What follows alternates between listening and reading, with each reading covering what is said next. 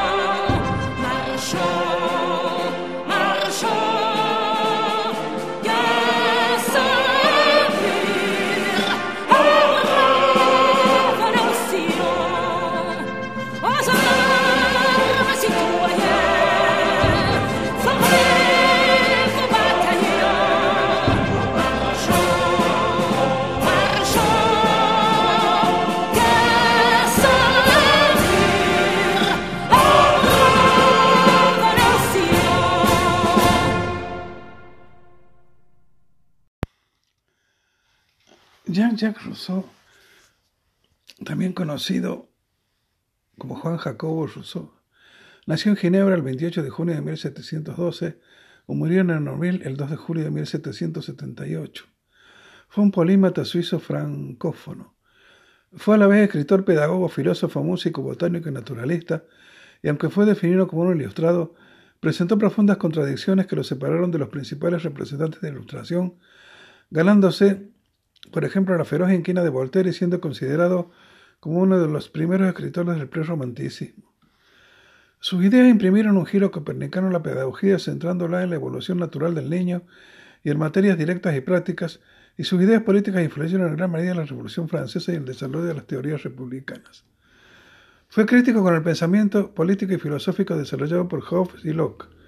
Para él, los sistemas políticos basados en la interdependencia económica y el interés propio conducen a la desigualdad, el egoísmo y, en última instancia, a la sociedad burguesa, un término que fue de los primeros en utilizar. Incorporó a la filosofía política conceptos incipientes como el de la voluntad general, que Kant transformaría en su imperativo categórico, y alienación. Su herencia de pensador radical y revolucionario está probablemente mejor expresada en sus dos frases más célebres. Una contenida en el contrato social, el hombre nace libre, pero en todos los está encadenado. La otra, presente en su Emilio o de la educación, el hombre es bueno por naturaleza. Rousseau se hizo amigo de Denis Diderot en 1742 y más tarde escribiría sobre los problemas románticos de Diderot en sus confesiones. Durante el periodo de la Revolución Francesa, Rousseau fue el más popular de los filósofos entre los miembros jacobinos. Fue enterrado como héroe nacional en el Panteón de París junto con Voltaire en 1794, 16 años después de su muerte. Biografía. La familia Rousseau procedía de hugonotes franceses y se instaló en Ginebra unos 100 años de que Isaac Rousseau, Ginebra 1762, York 1747 y Suzanne Bernard, Ginebra 1663 y Vida en 1712, hija del camionista Jean Bernard, tuvieron al futuro escritor Jean-Jacques. Nueve días después de dar a luz, Suzanne falleció y el pequeño Rousseau consideró a sus tíos paternos como sus segundos padres, debido a que desde muy pequeño pasó mucho tiempo con ellos y fueron los que lo cuidaron. Cuando Rousseau tenía 10 años, 1722, su padre, un relojero bastante culto, tuvo que exiliarse por una acusación infundada y su hijo, quedó al cuidado de su tío Samuel. Aunque ya había tomado de él un gran amor por la lectura y un sentimiento patriótico de admiración por el gobierno de la República de Ginebra, que Jean-Jacques conservó toda su vida. Con esta familia disfrutó de una educación que él consideraba ideal, calificando esta época como la más feliz de su vida y leyó a Boisset, Fontanelle, Le Bruyère, Molière y sobre todo a Plutarco, del cual interiorizó importantes nociones sobre la historia de la Roma republicana. En sus confesiones escritas al final de su vida, dirá que fue ese autor su lectura predilecta. También recomendará su Emil lectura del Robinson Crusoe de Daniel Defoe. Junto con su primo, Rousseau fue enviado como pupilo a la casa del calvinista Lambertier durante dos años, 1722-1724. A su regreso en 1725, trabajó como aprendiz de relojero y posteriormente con un maestro grabador, con quienes desarrolló la suficiente experiencia para vivir de estos oficios ocasionalmente. Renunciar a la libertad es renunciar a la cualidad de los hombres, a los derechos de humanidad e incluso a los deberes, el contrato social. A los 16 años, 1728, empezó a vagabundear y abandonó su ciudad natal. Tras estar peregrinando un tiempo y desempeñando los oficios más dispares, al borde de entrar en la marginalidad, abjuró del calvinismo y abrazó el catolicismo, del que más también renegó. En el futuro pondrá sus ideas deístas sobre una religión natural en su profesión de fe de vicario saboyano, y se estableció en Annecy, siendo tutelada por Madame de Warens, una dama católica ilustrada sin hijos, tres años mayor que él, que le ayudó en su discontinua educación y su afición por la música y además fue buscando distintos trabajos. A los ojos de Rousseau, ella sería la madre que había perdido y a partir de 1773 un amante. Residió seis semanas de 1737 en Montpellier por una enfermedad grave y a su regreso Madame Warren le consiguió el puesto de preceptor en Lyon de los hijos del hermano de dos famosos escritores ilustrados. Gabriel Bonnot de Mably, 1740, sobre el cual ejerció una fuerte influencia, y el filósofo Condillac. Además, Traves está con Fontenelle Diderot, que lo fichó como colaborador en materia musical de su enciclopedia 1751-1772, y con quien se habrá de enemistar al cabo, y Meribal, quien le corrige, por cierto, su pieza teatral en un acto de Narciso o el amante de sí mismo, que se estrenará en 1752. Forjó entonces un carácter de paciente solitario amante de la naturaleza pero siempre descontentadizo. Rousseau ejerció de periodista y de muchos otros oficios ocasionales más. En 1742 presenta un innovador sistema de, notación musical a la Real Academia de Ciencias de París, con poco fruto. su sistema solo, se interesaba por la melodía y no por la armonía. Y además un sistema similar ya había sido inventado 65 años atrás por el monje Souhati. Y el año siguiente publica su disertación sobre música moderna, en 1743, en que critica muy duramente la francesa, para él muy inferior a la italiana. Conoce a Madame Dupin, de la que será luego secretario. También ese año es nombrado secretario del inepto embajador de Francia de la República de Venecia, Pierre François de Montaigu, con quien no llegó a concordar hasta el punto de que el año siguiente fue despedido, 1744. En 1745, ya con 33 años, vuelve a París, donde convive con Thérèse Levasseur, una modista analfabeta con quien tiene cinco hijos y a quien convence para entregarlos al hospicio conforme van naciendo. Así hizo en 1746 con el primero. Al principio dijo que carecía de medios para mantener una familia, pero más tarde, en el volumen 9 de sus confesiones, sostuvo haberlo hecho para apartarlo de la nefasta influencia de su familia política. Pensar en encomendarlos a una familia sin educación para lo que educar aún peor me hacía temblar. La educación del hospicio no podía ser peor que eso. En esta época contacta con Voltaire, d'Albert, Rameau y de nuevo con Diderot y escribe sus obras más reconocidas. Cuando la Camedia de Dijon propuso en 1749 un concurso de disertaciones sobre la siguiente cuestión. Si el restablecimiento de la ciencia y las artes han contribuido a mejorar las costumbres. Rousseau ganó el año siguiente con su discurso de ciencias y las artes respondiendo que no, pues las artes y las ciencias a su juicio suponen una decadencia cultural. Mientras el gobierno y las leyes proveen lo necesario para el bienestar y la seguridad de los hombres, la ciencia, las letras y las artes, menos despóticas y quizá más poderosas, extienden guirnaldas de flores sobre las cadenas que los atan. Alumbran en los hombres el sentimiento de la libertad original para que parecían haber nacido y les hace amar su esclavitud y les convierten en lo que suelen llamar pueblos civilizados.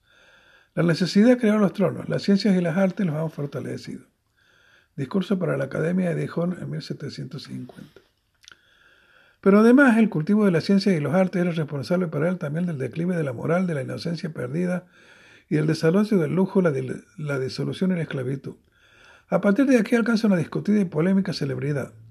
Incluso el después del rey de Polonia y duque de Lorena, Stanislao Lesinski intentó refutar a Rousseau con otro discurso. En 1751 dimite de su puesto de secretario de Madame Dupin y se dedica a copiar partituras musicales para ganarse la vida y en 1752 estrena con éxito en Fontainebleau, en presencia del rey Luis XV, su ópera en un acto El adivino del pueblo, atreviéndose a rechazar una audiencia con el propio monarca. En 1754 publica su discurso sobre economía política y abjura del catolicismo y al año siguiente, en 1755, publicará un texto aún más importante, su discurso sobre el origen y fundamentos de la desigualdad de los hombres, que había presentado para otro concurso de la Academia de Dijon sin obtener premio esta vez. Este discurso disgustó, disgustó por igual a Voltaire y a la Iglesia Católica, la cual lo acusó de negar el pecado original y de adherirse a la herejía del pelagianismo. Rousseau había enviado un ejemplar a Voltaire, residente por entonces en su patria chica Ginebra, y éste le contestó que estaba escrito contra la raza humana. Jamás se desplegó tanta inteligencia para querer convertirnos en bestias. Fue el comienzo de una creciente enemistad entre los dos ilustrados, cuya segunda fase aconteció cuando Voltaire publicó su poema sobre el desastre de Lisboa, 1755, en quien afirmaba sin ambages que su, pesimismo negaba la providencia divina a que Ginebrina respondió con una carta sobre la providencia en 1756, el que intentaba refutarlo. La respuesta de Voltaire sería juntamente celebrada. Su novela corta Cándido el optimismo. Aún se enconó más el odio de Voltaire cuando Rousseau imprimió su carta de Alembert sobre los espectáculos, 1758, en la que declaraba, siendo el mismo autor dramático, que el teatro era uno de los productos más perniciosos para la sociedad, generando lujo y moralidad. Es más, se mostraba sumamente misógino al escribir frases como esta. A las mujeres en general ni les gusta apreciar el arte y no tienen ningún talento. Pueden alcanzar el éxito en labores insignificantes que solo requieren superficialidad y un poco de gusto, a veces lógica. Sus escritos son tan vacíos y tan bellos como ellas mismas y contienen el ingenio que uno quiera ponerles, pero carecen por completo de profundidad. No saben cómo describir o sentir el amor. Voltaire se había obstinado en crear un teatro en Ginebra donde pudiese presentar sus piezas y actuar en ellas. y esta carta vino a darle la puntilla a toda posibilidad de congraciarse con Rousseau, quien, por su parte, empezaba a asistir a salones parisinos y criticaba la música francesa en la querelle de Buffons con el apoyo de los enciclopedistas y su por aquel entonces íntimo amigo Frédéric Melchior Grimm, con quien comparte el amor de Madame de Spinay. Las exigencias de sus amigos y sus opiniones lo distancian de ellos. Rousseau se siente traicionado y atacado y abandona Hermitage, casa rural que le amuebló Madame de Espinel en 1756. Se trataba ese año, se traslada, perdón, ese año a Mont-Louis, también en los bosques de Montmorency, y recibe la oportunidad de convertirse en bibliotecario de honor de, Ginebra, que rechaza. En 1757 se enamora apasionadamente de Madame Sophie de Audetot, compitiendo con su otro amante, el poeta y académico Jean-François de Saint-Lambert pero su relación no llega a ser más que platónica. A ella dirigirá sus cartas morales, 1757-1758, que permanecieron inéditas hasta 1888. En 1758 publica su carta D'Alembert sobre los espectáculos y en 1761 su novela epistolar Julia o La Nueva Eloísa. 1762 fue un año fundamental en su creación literaria pues redacta una pieza teatral originalísima. Pigmalión considera la creadora de un nuevo género dramático musical, el melólogo, que solo podrá representarse en 1770 y publica dos obras capitales, Emilio de la Educación y el Contrasto Social o Principios del Derecho Político. La primera de estas obras es sobre todo un cañonazo en las reglas contra la pedagogía tradicional y las religiones culturales y aprendidas, no naturales, que habrá de tener consecuencias importantísimas en esas disciplinas. En pedagogía imprimió un giro copernicano que desarrolló otro escritor suizo, Pestalozzi, centrando la educación entre el niño y en su evolución mental y primando las materias prácticas frente a las teóricas y abstractas, mientras que en cuestiones religiosas Rousseau proponía, despreciando la teología como inútil, una religión natural con papel secundario y menos importante que otras disciplinas prácticas. La segunda obra era una crítica fundamental y de raíz sobre los principios políticos del antiguo régimen, que partía de una cuestión que se hizo justamente célebre. El hombre nace libre, sin embargo, donde quiera que va está encadenado. ¿Por qué este cambio?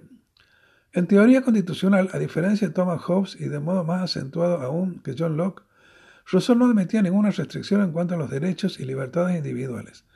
El hombre que no goza de una libertad completa no es un hombre. Bosqueja un principio filosófico de amplio futuro, la alienación, así como otro político jurídico la voluntad general. Las heterodoxas ideas expresadas en estas obras lo hacen tremendamente impopular, hasta el punto de que el 9 de junio el Parlamento de París da orden de arrestarlo por su Emilio. Avisado previamente, Rousseau decidió refugiarse en su ciudad natal suiza, más en concreto en Yverdon. Allí se entera de que además el arzobispo de París, Christophe de Beaumont, ha escrito una carta pastoral contra sus obras. El 19 de junio el cantón de Ginebra le expende orden de arresto por sus obras Emilio y Contrato Social y el 10 de julio es expulsado de Verdun por el cantón de Berna. Así que atraviesa la tierra del Jura y se refugia en Montier Travers bajo la protección de Jules Émile Willadin, nacida Boy de la Tour, 1751-1826. En 1763 escribe una carta a Christophe de Beaumont para defenderse de la persecución del arzobispo católico y después renuncia a la ciudadanía ginebrina. En septiembre de 1764 recibe una oferta de Pascual de Paoli para redactar una constitución para la efímera República Corsa, 1755-1769. También en 1764 Voltaire publica un panfleto anónimo contra Rousseau. El sentimiento de los ciudadanos, en el que revela el destino de sus cinco hijos entregado al cuidado de orfanatos porque Rousseau pensaba no ser capaz de mantenerlos por sus condiciones económicas. Esta fue su principal justificación en las confesiones. ¿Quién es ese hombre que piensa que se le deben levantar estatuas y, con la misma humildad compara su vida con la de Jesús? Ese que ultraja el cristianismo y la reforma, que insulta a nuestros gobernantes y pastores. Es un erudito que habla en contra de otros eruditos. No, es un desgraciado sifilítico que arrastra tras de sí pueblo en pueblo y de montaña en montaña a una ramera a cuya madre la ha matado y con que le ha tenido hijos y lo ha abandonado en la puerta de un hospicio. Voltaire, anónimo al sentimiento de los ciudadanos, 1764. Rousseau se tomó la molestia de rebatir con informes médicos su presunta sífilis y el infundio de haber matado a la madre de su amante, republicando el folleto anónimo en sus notas en París, pero ocultando sin embargo la verdad del abandono de sus hijos. Desde ese momento adoptó como lema vitam impendere vero, dedicar la vida a la verdad, Juvenal Sátira 4, que antipuso una publicación que hizo en diciembre. Sus cartas de la montaña. Pero el clero protestante, sobre todo el pastor calvista de Ginebra, Jean Saracen, y católico despotricaba contra él, y en 1765 su casa en Motier fue apedrada por una turba furiosa. Unos días después Rousseau decidió refugiarse en la isla de San Pedro, en el lago de Bien, en la casa de, un síndico de Berna, pero también se vio forzado a marcharse de allí. Rousseau se desespera por primera vez y pide a las autoridades de Berna que le encarcelen donde sea, que ya no escribirá nada más, pero no lo encarcelan y se instalen bien, donde recibe sobre todo la vista de diversos ingleses. Daniel Malthus, padre del economista James Owell, pues sus dos discursos y sus tres grandes libros, traducidos estos últimos por William Kenrick, habían sido ampliamente divulgados también en el mundo anglófono. Recibió peticiones para que viajara a Prusia, del mariscal George Kate, al Reino Unido de David Hume e incluso a Rusia, de Cyril Razoumovsky. La persecución empezaba a suscitar en Rousseau una paranoia manía persecutoria de que ya era proclive. Además, estaba seriamente enfermo de vejiga. Así que el 4 de enero de 1766, con David Hume y Jean Lac de Luz, se puso en camino para Londres. Su amigo Hume lo acogió junto con Teresa de Inglaterra, pero el filósofo suizo no aguantaba la ciudad y Hume tuvo que buscarle a la pareja una residencia campestre a su gusto y la encontró en Chiswick. Sin embargo, el ilustrado francés era invitado con frecuencia a otras fincas, como Mundane House, Surrey, a media milla de Wotton Place, y sobre todo Wotton Hall, Stafford, en casa de Richard Davenport, fue, que fue el lugar donde por más tiempo residieron. Pasaron en Inglaterra dos agitados años, 1765-1767, hostigados por la opinión de que la mayoría de los ingleses tenía de él, un loco malo y peligroso hombre que vivía en pecado con Teresa. Hume tenía que buscar artimaña hasta para llevarlo al trato de Urilan, al caprichoso antojador y paranoico francés. Al llegar al espectáculo, su extraño atavío, Rousseau vestía totalmente al modo armenio, causó alboroto y al finalizar la representación fue conducido a la tertulia del gran actor Garrick. Horace Walpole le gastó una broma pesada escribiéndole una carta falsa como si fuese Federico el Grande de Prusia. Thérèse le engañó con Boswell y el perro de Rousseau, Sultán, no hacía otra cosa que escaparse, y Rousseau se pasaba el día quejándose y protestando. En fin, en fin, Hume, harto de los líos, rarezas, por ejemplo, rechazar una pensión secreta al rey Jorge III de 100 libras que Hume se había forzado en conseguirle y el francés había aprobado al principio. Y paranoias. Pensaba que Hume se había aliado con Voltaire, Lambert, Diderot y otros enemigos suyos para desacreditarlo llevando este artecaldo incluso a la imprenta, a lo cual respondió Hume también con un impreso de Rousseau. En 1767, con 55 años, recibe pese a todo la pensión de Jorge III, pero decide volver a Francia con el nombre falso de Jean-Joseph Renaud, cuando ya sus agobiados amigos ingleses se habían dado cuenta que algo le pasaba, que estaba trastornado. El príncipe de Conti pone a su disposición una casa en Trail-le-Château y se publica su diccionario de la música. Pero en 1768 marcha a Lyon y Grenoble y el 30 de agosto se casó con su amada Thérèse en Bourgogne. En 1770 se le permitió regresar oficialmente con su nombre, pero bajo la condición de no publicar nada más. Terminó su memoria las confesiones en 1771, un intento de resolver o al menos dar testimonio de sus tremendas contradicciones y se dedicó a vivir de sus patrones y de lectoras públicas de estas memorias. En 1772, Madame de Espinay, escritor y amante de él, y Grimm, al tiempo, lo que provocará su enemistad, escandalizada por lo que Rousseau delata de su relación con ella, pide a la policía que prohíban tales lecturas, y eso es lo que ocurre. Con un estado de ánimo sombrío, se aleja definitivamente del mundo.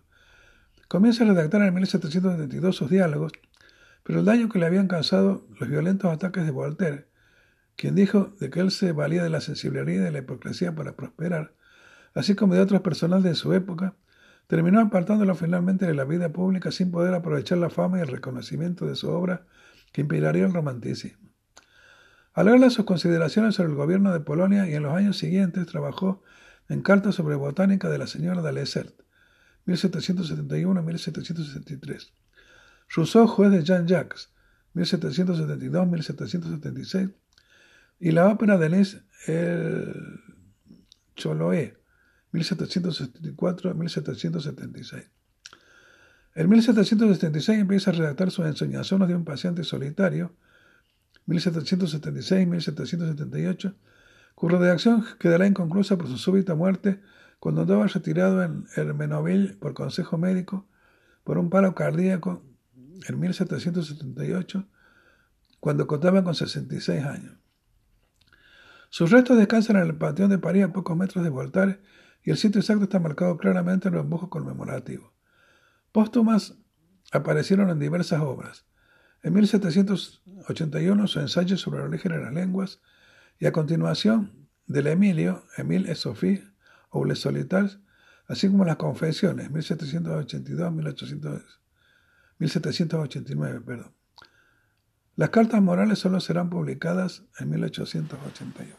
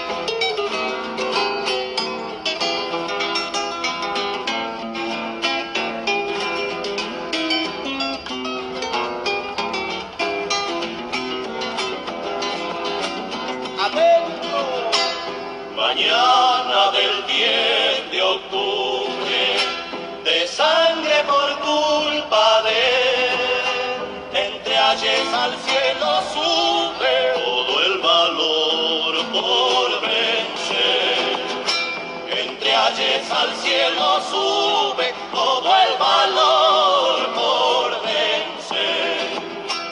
Ya se va la montonera, rumbo a Jujuy esta vez, la echarán a la frontera de allá no podrá volver. La echarán a la frontera de allá no podrá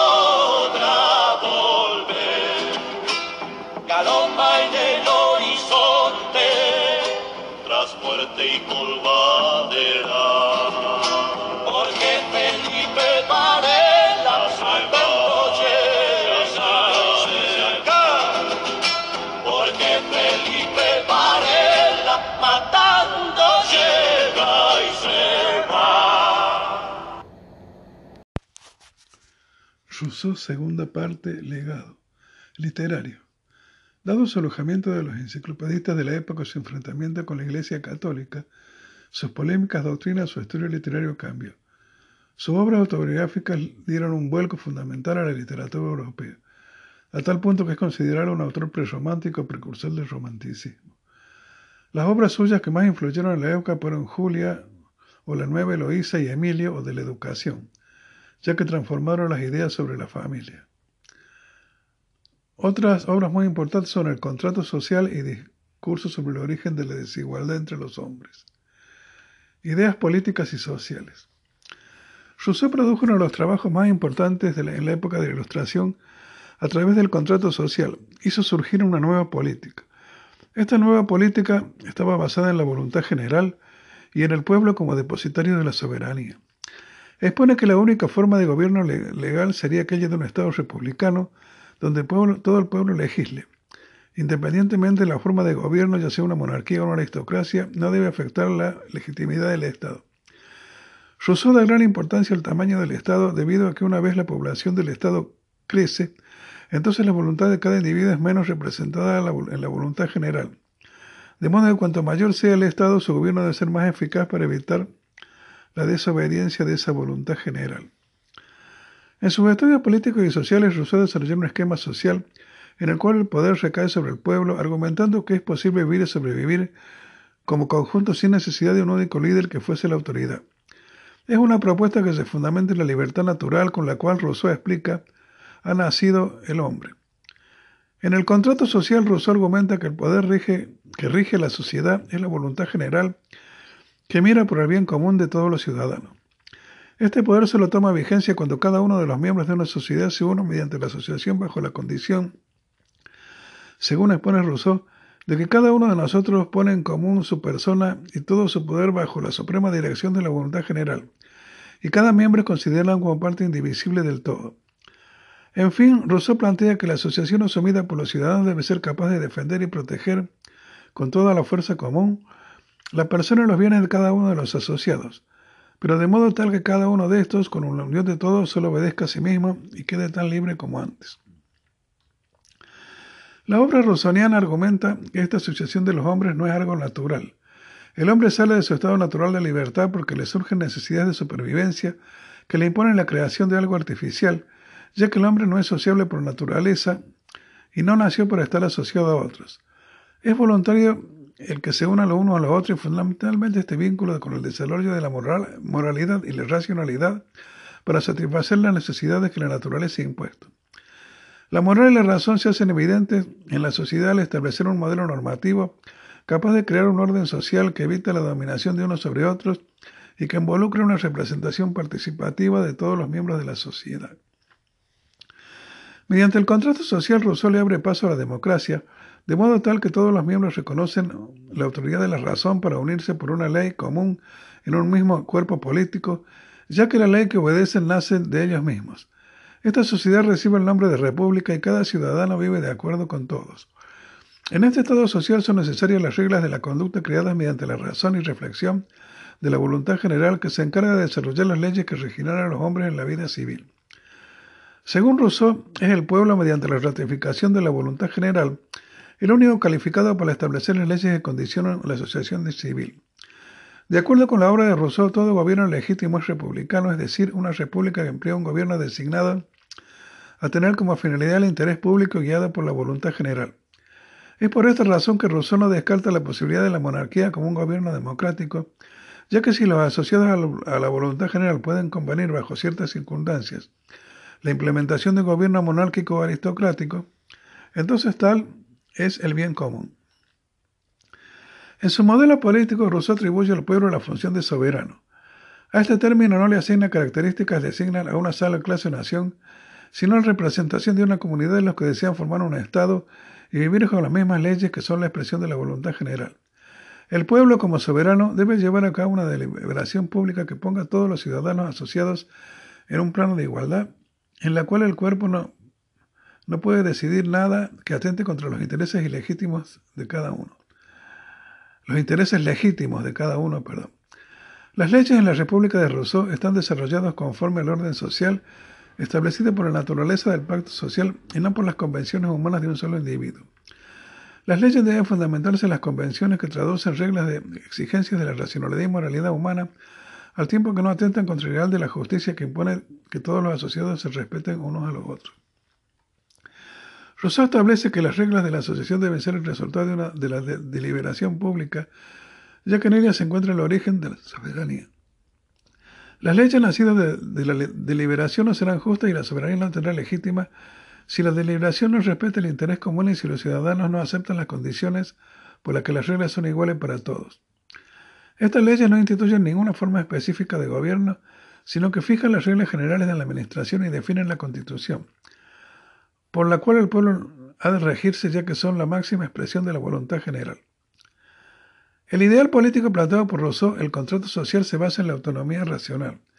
Esta es la asociación que supone el reino de la ley común, en la cual cada uno de los asociados, al entregarse al pacto social, se obedece a sí mismo porque las leyes se fundamentan en la voluntad general, en la cual cada ciudadano es a la vez legislador al deliberar públicamente en la creación de las reglas, y súbdito a someterse libremente a la obediencia de las mismas. El ideal político del contrato social puede realizarse bajo cualquier forma de gobierno. Rousseau argumenta que cualquier forma de gobierno es válida y legítima si se ejerce dentro de los parámetros regidos por la ley común. En su obra, Rousseau define la República como el Estado regido por leyes, cualquiera sea su forma de administración. En el modelo político de Rousseau, el pueblo aparece en una doble dimensión, en la cual es sujeto y objeto del poder soberano. Cada individuo es sujeto de la soberanía porque entrega todos sus derechos a la comunidad, pero al mismo tiempo es objeto. Al ser parte de un todo, se los entrega a sí mismo. Al establecerse este pacto, la soberanía reside en el pueblo y como resultado la misma es inalienable, indivisible, absoluta e infalible, ya que es contradictorio que el soberano como pueblo implemente algo contra sí mismo como súbdito. Lo que caracteriza el modelo político de Rousseau desarrolla en el contrato social es la idea clave rocinana de la voluntad general, Tal voluntad se diferencia de la voluntad de todos por su carácter universalista y su aspecto normativo. No es una voluntad cualitativa, sino que se forma por una cualificación moral en la cual se requiere que los hombres actúen de acuerdo con sus intereses universalistas. Una vez que se forma esta voluntad, su mandato es inapelable, ya que lo que persigue es el interés colectivo, que no es diferente al interés individual. Es por ello que, si algún asociado intentase resistir la voluntad general, se verá obligado por el cuerpo social a obedecerle. Rousseau concebía la democracia como un gobierno directo del pueblo. El sistema que defendía se basaba en que todos los ciudadanos libres e iguales pudieran concurrir a manifestar su voluntad para llegar a un acuerdo común, un contrato social. El contrato social diría que toda ley en el pueblo no ratifica es nula y no es ley, y que la soberanía no puede ser representada por la misma razón que no puede ser enajenada. Como voluntad general no puede ser representada, defendía el sistema de democracia directa que inspira hasta cierto punto la Constitución Federal Suiza de 1849. La relación de las teorías de Rousseau con el nacionalismo moderno es uno de los temas abundados por la teoría política y la historia de las ideas. En sus obras, Rousseau planteó las bases para el racionalismo moderno, atribuyendo los sentimientos de identificación con la república o sociedad en la cual el hombre se ha asociado, aunque argumentó que estos sentimientos solo hubiesen sido posibles en estados pequeños y democráticos.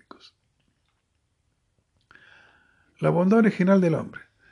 Mientras Job pensaba que el hombre era malo por naturaleza, Rousseau establece que el hombre es por naturaleza bueno, pero la sociedad lo corrompe después. Así lo resume en una carta del pelado Christopher de Beaumont, escrita en noviembre de 1762, que no sirvió de nada ya que este eclesiástico condenó su Emil en un ensayo de 1763. El principio fundamental de toda moral, sobre la cual he razonado en todos mis escritos y que he desarrollado en este último con toda claridad, es que yo era capaz que el hombre es un ser naturalmente bueno, amante de la justicia y el orden, que no hay ningún modo nada de perversidad original en el corazón humano y que los primeros movimientos de la naturaleza son siempre rectos. He hecho ver que la única pasión que nace en el hombre, a saber amor propio de sí mismo, es una pasión indiferente en sí misma, bien y al mal. En ella no se vuelve buena o mala sino por accidente y según las circunstancias en las cuales se desarrolla.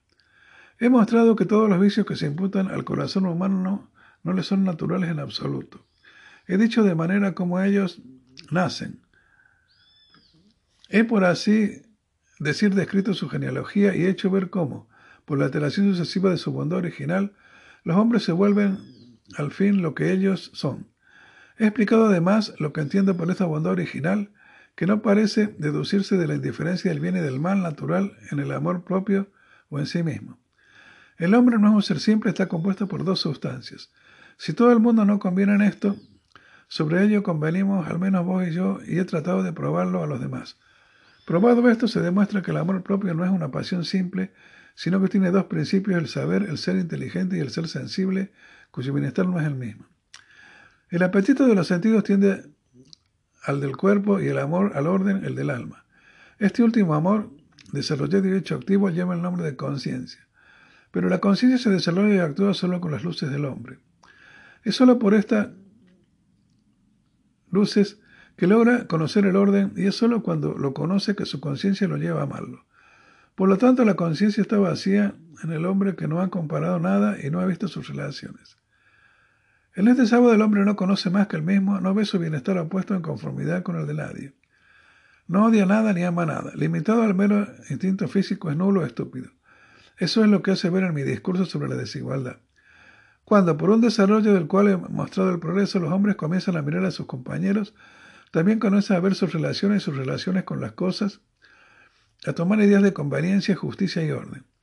La hermosa moral comienza cuando se hacen sensibles y la conciencia actúa. Entonces poseen virtudes y si también tienen vicios es porque sus intereses se entrecruzan y su ambición se despierta a medida que se expanden sus luces. Pero mientras haya menos oposición de intereses que concurso de luces, los hombres son esencialmente buenos. Este es el segundo estado. Rousseau opone el hombre natural al hombre histórico, pero para no destruir la sociedad, revolución propone como solución que esta de esta contradicción la reforma de la sociedad y un tercer hombre, el hombre civil, en su contrato social, y un gobierno por consenso mediante la voluntad general empresa en leyes comunes e iguales para todos. De la soberanía y las leyes. Rousseau consideraba que toda aquella persona que participe del contrato social es soberano. Por ende, es un bien común que se obtiene a través de este contrato. Por esta razón no puede existir una distinción entre el soberano e individuo y se debe legislar bajo la voluntad general. Este tipo de gobierno comienza una vez que el pueblo ha madurado moral y políticamente para lograr comprender e implementar la voluntad general y que ésta sea libre de interferencias. Debido a esto, una ley siempre es general, porque considera que las acciones a las masas, nunca a un individuo. Acerca de, las leyes, Rousseau hace una diferenciación entre la voluntad general y la voluntad común. Y estas leyes o contratos no pueden ser creadas por la voluntad común, debido a que la voluntad común puede ser buena o mala, pero esta no necesariamente se dirige a la voluntad general cuyo fin es el bien común. Estas leyes son divididas en fundamentales, civiles y criminales, leyes fundamentales o leyes políticas. Establecen las relaciones entre el gobierno y el soberano, leyes civiles. Establece la relación de miembro a miembro o del miembro a las masas, leyes criminales. Establece la relación entre cada individuo con las leyes y las penalidades por, desobedecerlas. De la desigualdad de los hombres. Rousseau planteó algunos de los precedentes políticos y sociales que impulsaron los sistemas de gobiernos nacionales de muchas de las sociedades modernas, estableciendo la raíz de la desigualdad que afecta a los hombres. Para él, el origen de dicha desigualdad era la causa de la constitución del derecho de propiedad. El primero que, tras haber cercado un terreno, se le ocurrió decir esto es mío, y encontró personas lo bastante simples para creerle, fue el verdadero fundador de la sociedad civil. ¿Cuántos crímenes, guerras, asesinatos, miserias y horrores habría ahorrado el género humano quien, arrancando las estacas o reñelando la zanja, hubiera gritado a sus semejantes? Guardaos de escuchar a este farsante. Estáis perdidos si olvidáis que los frutos son de todos y que la tierra no es de nadie. Rousseau discurso sobre el origen y los fundamentos de la desigualdad entre los hombres. Así pues, se opone a John Locke, quien pensaba que el derecho de propiedad era uno de los derechos humanos fundamentales y naturales del hombre, a medida que la especie humana se fue domesticando, los hombres comenzaron a vivir como familia en cabañas y acostumbraron a ver a sus vecinos con regularidad. Al pasar más tiempo juntos, cada persona se acostumbró a ver los defectos y virtudes de los demás, creando el primer paso a la desigualdad. Aquel que mejor cantaba o bailaba, eh, o el más hermoso, el más fuerte, el más diestro, el más elocuente, fue el más considerado. En este aspecto, la formación de la sociedad hizo necesaria la creación de entidades que regularan los derechos y deberes de los hombres perdiendo esto así la libertad de tomar posesión de lo que tenía a la mano, y los adoctrinó a olvidarse a sus antiguos sentimientos y la manera de vivir sencilla, y los impulsó a superar a sus semejantes provocando la pérdida de igualdad, o mejor dicho, dando nacimiento a la desigualdad.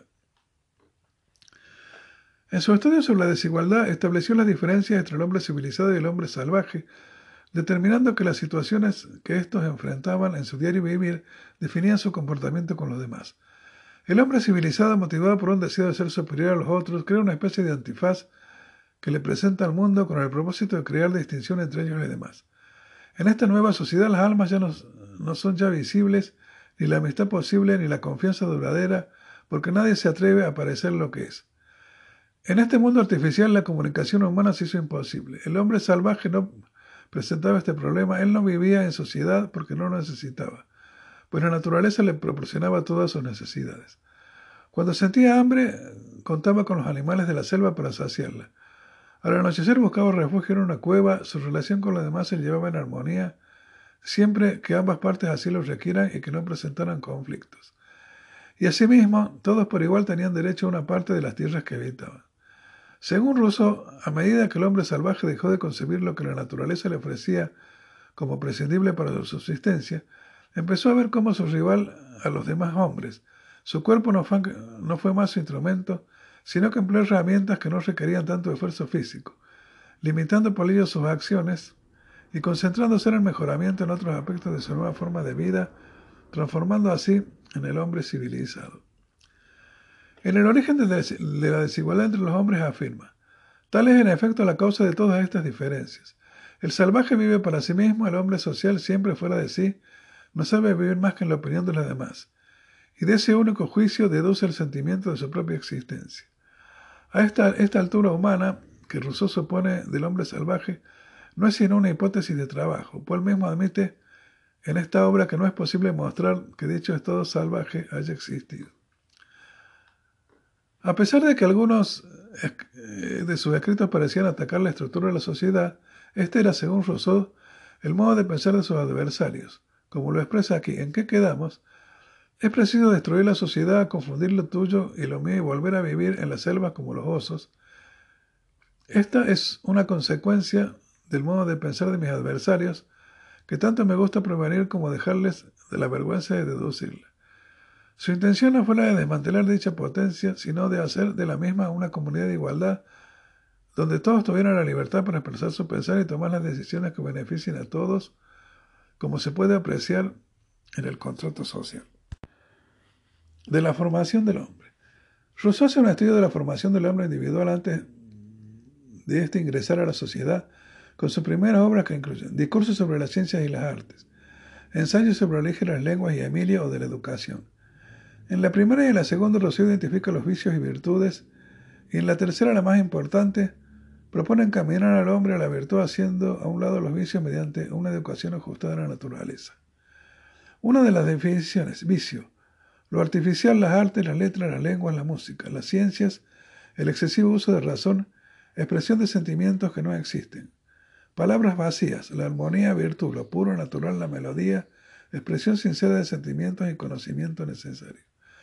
Las artes, según Rousseau, traen al conocimiento que hace el individuo comportarse de una manera para ser del agrado de los demás y no es un comportamiento natural.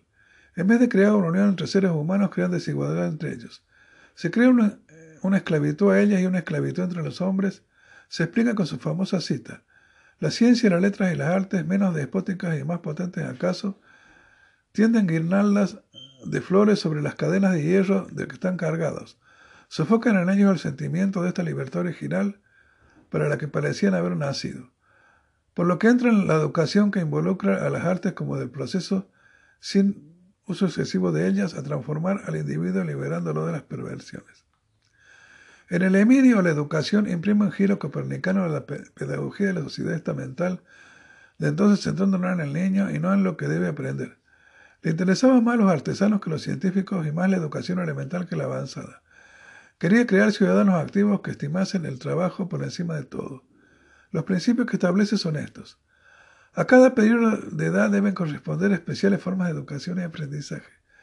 La educación debe tener un carácter activo y facilitar el máximo desarrollo de la autonomía e iniciativa de los estudiantes. A la educación integral debe anteceder y acompañar el ejercicio de la fuerza física y de los órganos de los sentidos de los educandos. Los castigos corporales a los estudiantes son pedagógicamente nocivos. Todas estas ideas de Rousseau son nuevas para el siglo XVIII y fueron desarrolladas por la pedagogía posterior. yo Felipe Varela pronuncio. Desde el Salado y rumbo a La Rioja en la mañana del 9 de abril, Felipe Varela, Manuel Taboada estas líneas le escribe. El día de mañana a las 3 de la tarde paso con mi ejército a ocupar esa plaza en defensa de la constitución de mi patria, la República Argentina, pisoteada por el poder tirano que la oprime.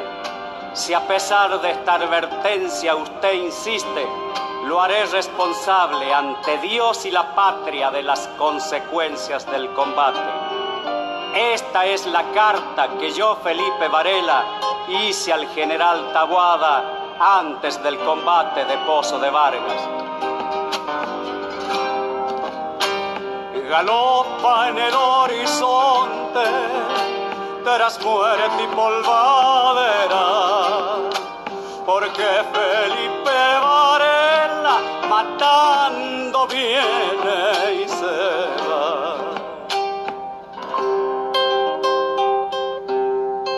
aquí estoy para desmentir a esa zamba y a todas las otras zambas que humillan la hidalguía y la machura de mi Rioja. Aquí estoy con las espadas de Facundo y el Chacho para protestar contra la historiografía mentirosa y novelera que en Buenos Aires estropea la verdad de esta Rioja que levantó sus llanos en defensa de la unidad de la nación. Felipe Varela viene por los campos del Tacuí. El valle lo espera y tiene un corazón y un fusil. Si vamos por los campos del Tacuí, al frente de millanistas que solo dejan en mis pueblos ranchos vacíos y mujeres que rezan ni fusil ni cuchillo han quedado en mi tierra. Todos van a salta en esta montonera que es un montón de sangre ilusionada. Nosotros llevamos un corazón y un fusil para defender la soberanía amenazada por doctores y escribas. Y peleamos para impedir la entrega de los patrimonios de mi nación. Ya se levantan Hachal y Chilecito, adormecidos por el criminal escarmiento de la cabeza del Chacho Peñalosa sobre la pica de la plaza de Olta. Vienen conmigo laguneros sanjuaninos y llanistos riojanos. Aquí, a mi lado, con las rojas banderas y sus lanzas, están mis dos lugartenientes Elizondo y Guayama. Vamos a Salta, nos baila en el alma un repique piriquinero del metal que cuidamos y del Famatina que no quiere ser gringo en esta dura aventura de las minas. Se acerca la montonera que a Salta quiere tomar. No sabe quién la frontera valiente solo ha de hallar. Sí, ya llegamos. No somos los bárbaros que dicen los libros, no somos los gauchos de la leyenda negra, no somos los enemigos de ninguna cultura, solo tenemos dolor de patria, un dolor querido de tierra y montaña no asesinamos engañados, no matamos indefensos, peleamos de frente y los que me siguen, me siguen porque sufren y luchan por el ideal añorado. Esta gente no viene enganchada a culatazos, ni pelea asustada tras los grandes cañones del malón centralista mi montonera no tiene los reclutas obligados que hoy llora el Martín Fierro. Aquí no hay jueces de paz. Aquí no hay mandones fusileros. El ruido del galopar no es ruido. Sino música y copla que amanecen los ponchos riojanos de las noches fogoneras de Atiles, San Antonio, Malanzán, Tama y Olta. Y aunque fracasada será esa lluvia de eternidad, esa lluvia que no volvió más de pena a la seca soledad de los llanos del sur riojano galopa en el horizonte tras muerte y polvadera, porque Felipe Varela matando viene y se va.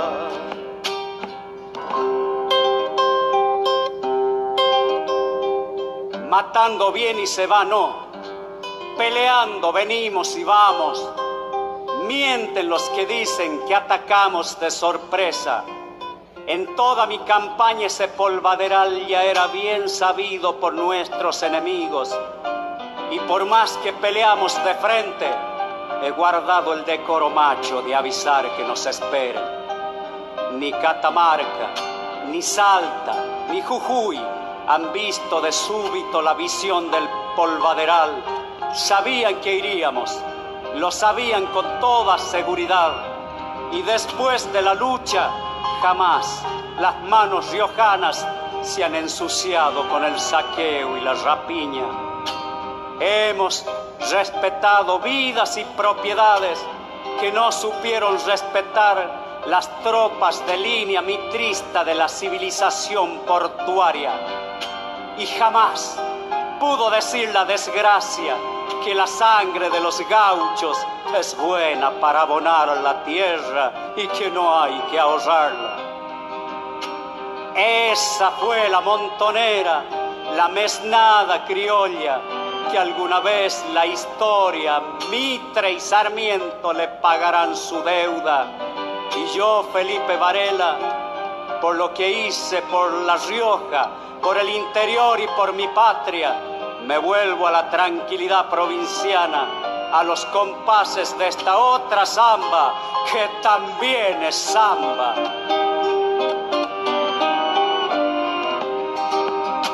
Se acercan los coroneles, marchando desde San Luis. La Rioja espera y tiene lanza y divisa carmín. La Rioja espera y tiene lanza y divisa carmín. Mañana del 10 de octubre, de sangre por culpa de quién, del gobernador que estaba y de otros tercos como él. Del gobernador que estaba y otros tercos como él. Galopa en el horizonte bajo un cielo federal. Los coroneles de Mitre matando vienen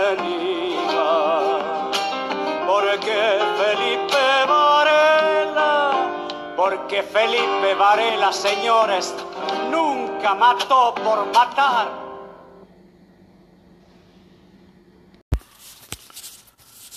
De la mujer y su papel en la sociedad. Rousseau, tercera parte. Aunque en un primer momento Rousseau parece obviar al género femenino, no es que lo ignore, sino que va definiendo su papel en sociedad como mero acompañante del ser humano que debe poseer todos los derechos del hombre. En sus primeros discursos apenas la nombra. Cuando habla de hombres de ciencia y racionalistas, criticándolos, se dirige solo a estos, pues a la mujer no, no le ha permitido participar en este tipo de actividades. En su discurso sobre la desigualdad, añora esa ley natural del ser humano en el estado de la naturaleza. En él tampoco hace referencia al género femenino. Sin embargo, esta ley natural le servirá de base posteriormente para justificar y argumentar a favor de esa posición de la mujer como mero apéndice del hombre, del lugar que debe ocupar en la sociedad por naturaleza. En la nueva Eloísa reproduce ese modelo de hembra ideal, representada por Julia, la baronesa de Dodgetat. Mujer virtuosa donde las haya cuyo deber y máxima aspiración es cumplir con las apariencias, ser virtuosa y evitar la censura en sociedad. En el Emilio de la educación, toda la riqueza de su aportación a la educación de la época en la que tiene en cuenta al niño como persona en sí misma, no como mero boceto de preparación de la adultez, queda desvalorizado cuando se trata de las niñas. Un determinismo natural parte de su educación enfocada a agradar al hombre y darle hijos, o sea, ser madre y esposa como función vital. Sofía, la esposa de Emilio, será más o menos libre y se casará por amor, pero su crecimiento como persona estará condicionado al papel que se le asigna al lado de Emilio. En su carta a D'Alembert, donde se revelan sus prejuicios respecto a la mujer, dejándola de lado en la defensa de la justicia y la igualdad entre los seres humanos. Cuenta sobre ellas que ni son expertas ni pueden ni desean serlo en ningún arte, que le falta el ingenio, que los libros salidos de su pluma son todos fríos y bonitos como ellas, que le falta razón para sentir el amor e inteligencia para saber describirlo. La mujer se muestra simplemente como instrumento que facilita la vida política del hombre y su dedicación al estudio y su desarrollo personal. Siendo así no la ve como persona en sí misma, soberana y libre, ni aun en estado de la naturaleza, sino como ser, para decir, como mero medio. Deben aprender muchas cosas, pero solo las que le conviene que sepan. El propio D'Alembert le contestó en un alegato en favor de la mujer y pocas décadas después, Olim de Juges, en su declaración de los derechos de la mujer de la ciudadana. Extraño, ciego, hinchado de ciencias y degenerado, en este siglo de luces y de sagacidad, en la ignorancia más crasa quiere mandar como un déspota sobre un sexo que recibió todas las facultades intelectuales, indica Olimp.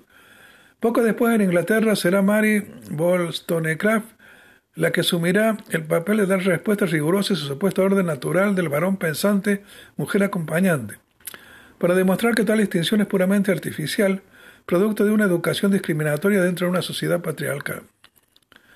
Carol Pateman ha designado ese contrato implícito que subordina a la mujer respecto al hombre como el contrato sexual, que parte de la reorganización patriarcal que adopta la visión rusoniana de la ilustración de a la sociedad actual, instituyendo salarios más bajos, acoso sexual, falta de reconocimiento social, violencia de género, etc. Botánico. Rousseau descubre tardíamente la botánica hacia sus 65 años gustando de herborizar actividad que lo tranquilizaba. Luego de tantas jornadas de reflexionar que lo fatigaba y lo entristecía, como él mismo escribió en la séptima ensoñación del paciente solitario. Así sus cartas sobre la botánica le permiten continuar una reflexión sobre la cultura en sentido inmerso, comenzando con Emile, su tratado de educación y su romance con Julie, o la novela Eloís, donde se interroga sobre el arte de la jardinería. El hombre, si está desnaturalizado carece de instinto. No puede contemplar la naturaleza únicamente, hace áreas habitables y cultivables desnaturalizadas, contorneadas a su modo, en campiñas artificiales o contoneadas, mejor dicho, donde si bien pueden vivir no resulta más que un país pobre, y van quedando cada vez menos posibilidades de acceder a lo natural. Deberían conocerse y de ser admirados. La naturaleza semeja estar desordenada a los ojos humanos y pasar sin atraer la mirada de los pocos sensibles y que a su vez han desfigurado. Están quienes le aman e intentan buscar y no lo pueden hallar, continuó Rousseau en su novela, donde va describiendo cómo Julia instala en el fondo de su un jardín secreto, jugando con lo agradable y lo útil de la manera de hacer un poco de paseo que recuerde la pura naturaleza. Es verdad, dice ella, que la naturaleza hace todo, más bajo mi dirección no habrá quien le ordene. Rousseau describe al jardín del hombre con y la vez al humanista y botánico como un aspecto útil y placentero donde puede estar sin artificios visibles ni a la francesa ni a la inglesa, el agua, la verdura, la sombra y las siembras como se ven en la naturaleza, sin usar la simetría ni alinear los cultivos y los bordes. El hombre de gusto no se inquietará al punto de su percepción de bellas perspectivas. El gusto de los puntos de vista solo son visibles a muy pocos.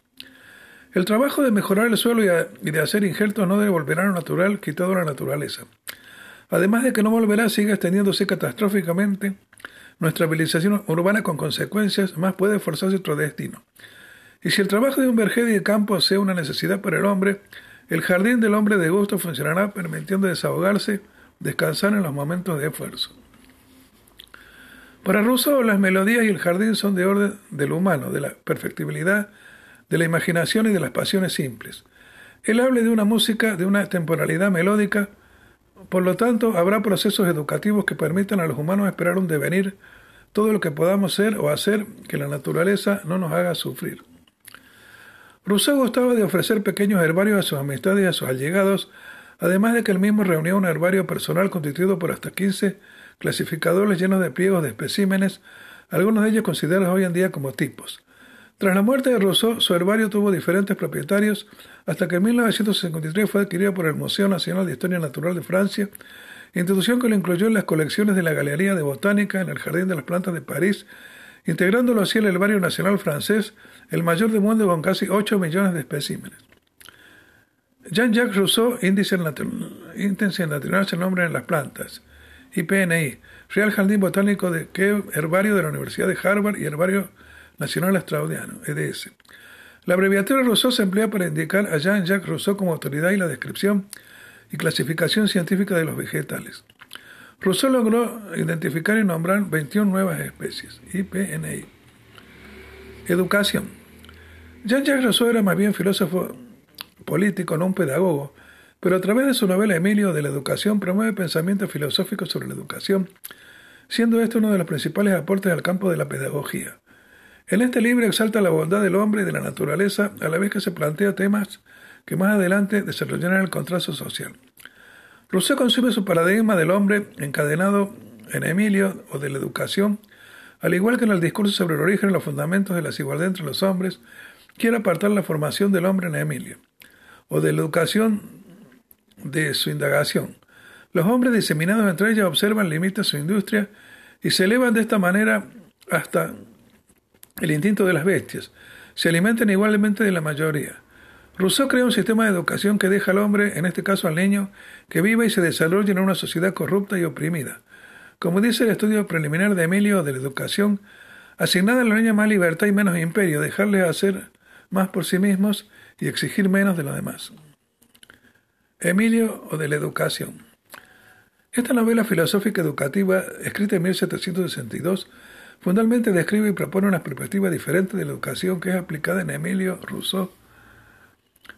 Rousseau, perdón, partiendo de su idea de que la naturaleza es buena y que el niño debe aprender por sí mismo en ella, quiere que el niño aprenda a hacer las cosas que tengan motivos para hacerlas por sí mismo. Como Jürgen Oelkers, escritor del artículo Rousseau, en la imagen de una moderna educación, dice, la educación debe tener su lugar dentro de la naturaleza para que el potencial del niño pueda desarrollarse según el ritmo de la naturaleza y no al tiempo de la sociedad. Rousseau cree que todo hombre y niño es bueno. Sobre todo especula que la humanidad que plantea una educación en base al transcurso natural sería una sociedad más libre. Eh, Sandro de Castro y Rosa Elena, en su artículo Horizontes sobre el, diálogo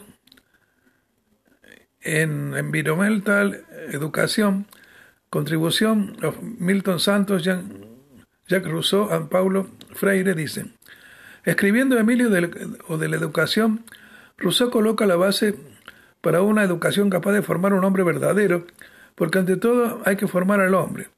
Formar al hombre es la primera tarea, la segunda es formar al ciudadano, por lo que no se puede formar a ambos al mismo tiempo. Rousseau atacó el sistema educativo a través de esta novela, al que presentan los niños deben, ser educados a través de sus intereses y no por la estricta disciplina. La novela está dividida en cinco partes. Las tres primeras se dedican a la niñez, la cuarta se consagra a la adolescencia y la última se refiere a la educación de Sofía, mujer ideal, y a la vida paternal, política y moral de Emilio. Libro primero. Desde el vientre de la madre se puede decir que uno está vivo. Así pues, mientras el niño va creciendo, según Rousseau, debe por su propia voluntad ir adquiriendo conocimiento. Él dice, nacemos capacitados para aprender, pero no sabiendo ni conociendo nada, al igual que dice que la educación del hombre empieza al nacer, a base de experiencias propias y adquisiciones generales. Sin darnos cuenta de que nacemos somos libres y por la propia voluntad conocemos lo que es placer, dolor y rechazo. Rousseau también afirma que el aprendizaje es muy necesario, especialmente en esta etapa de la vida. Volviendo a su tema de la libertad, Luis Felipe Neto en el artículo La noción de la libertad en Rousseau dice, más bien un niño está libre cuando puede lograr su voluntad. Piensa que debemos dejar al niño manifestar su voluntad y curiosidad porque le rodea. Es decir, dejar al niño tocar, saborear, poner en práctica sus sentidos sensoriales para aprender. Libro segundo. En esta sección Rousseau dice, la naturaleza formó a los niños para que fuesen amados y asistidos. También dice que si los niños escuchasen la razón no necesitarían que los educaran. A los niños se les debe tratar con suavidad y paciencia. Explica que el niño no se debe obligar a pedir perdón ni poner un castigo. La norma de hacer bien es la única virtud moral que debe imponerse. Libro tercero. Esta, sección sigue refiriéndose a la niñez entre los 12 y los 13 años. El cuerpo sigue desarrollándose y la curiosidad natural también. Rousseau dice, el niño no sabe algo porque se lo haya dicho, sino porque lo ha comprendido él mismo, sugiriendo que el niño se impide por su voluntad que solo se le den métodos para despertar su interés y no su aburrimiento. Entonces es cuando Rousseau empieza a enseñarle a conservar, de modo que tenga más derecho moral. También afirma que el niño debe aprender del intercambio de pensamientos e ideas, ve un beneficio social el que el niño puede integrarse a la sociedad sin que lo perturben. Libro cuarto. Con esta sección comienza la adolescencia. Rousseau Rousseau, perdón, afirma que el niño no puede ponerse en lugar de otros, pero una vez se alcanza que se alcanza la adolescencia puede y hace así. Emilio por fin puede ser introducido en la sociedad. Ya en la adolescencia Emilio tiene un mejor entendimiento de los sentimientos, pero también se exaltan las pasiones. Rousseau dice nuestras pasiones son los principales instrumentos de nuestra conservación, pues para él el sexo, la pasión y el amor son productos de un, de un movimiento natural. Formar al hombre a partir de la naturaleza no es hacerlo salvaje, sino dejar que se gobierne. También en esta parte se pone Emilio a la religión pero no verlo como algo, algo significativo para él. Libro quinto. Finaliza la adolescencia a los 20 años cuando Emilio y su prometida Sofía van alcanzando la madurez y la vida, y la vida matrimonial. Críticas. Fernando Sánchez Drago sostiene que Rousseau es el padre del totalitarismo y Juan Manuel Prada sostiene que es el padre de la ingeniería social. Cuente la copla de pueblo la muerte de Peñalosa. Desarmado lo mataron. Así nomás es la cosa.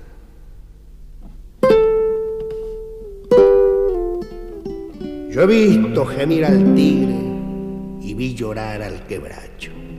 Han de dejar que les cuente cómo mataron al chacho. Como varón se sostuvo de la cabeza a los pies Finó el 12 de noviembre del año 63. Con entereza total se allanó a perder la vida. Digan si se vio en La Rioja una estampa parecida. 65 veranos ya cuenta ese Peñalosa. Ver su provincia invadida, el corazón le destroza. Ya de la riojana sangre el suelo nativo entinta las hartas canas al chacho en las sienes se le pintan. Cuando en San Juan la Victoria le mezquinó sus halagos, se sintió ese general tironeado por sus pagos. En llegando a Loma Blanca, como quien va para Olta, en el rancho de un tal oro va a alojarse con su escolta. El mayor Pablo Irrazábal lo desbarata en Caucete va con orden de apretarlo para ver si lo somete. Y respirando rencor con una hazaña de fiera para perseguir al chacho, destaca Ricardo Vera. ¿Con qué ánimo ha de ver este comisión que se le cuadre si el general Peñalosa era su amigo y compadre? Más bien iba por si acaso a pactarle rendición por si ese chacho acatara la fuerza de la nación. Bajo una lluvia finita, con su gente llega Vera. Desmonta y en un abrazo con el chacho se entrevera. Y allí le dice, compadre, su causa es causa perdida. Si usted se rinde al gobierno, yo le aseguro la vida. Ponga fin a sus trabajos entre gente montonera Entréguese a la nación, no es una fuerza extranjera. Como mirando a lo lejos queda el chacho fijamente, en su catre de algarrobo mateaba tranquilamente. Por fin, por segura prenda de aquel pacto tan sencillo, en señal de acatamiento ha entregado su cuchillo. Ya la mucha edad al chacho su brío porfiado vence.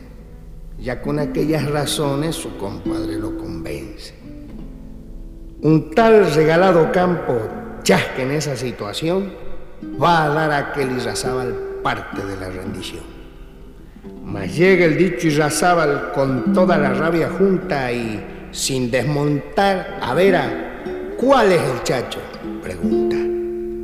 Y al saberlo allí nomás, ciego de fiera venganza, se le viene a Peñalosa y de un lanzazo lo avanza.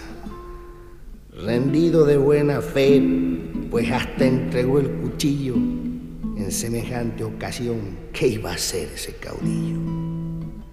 En mentira y felonía todo se le trueca, pienso. Por darle seguridad lo lancean indefenso. Mudos quedan de sorpresa quienes lo están contemplando. Se le hundió hasta la muarra y el asta quedó temblando. Todavía moribundo pudo firme ser oído. Cobarde, murmura el chacho, matar a un hombre rendido. Allí lo dejan después de semejante atropello. Tiene la boca entreabierta tiene un rosario en el cuello.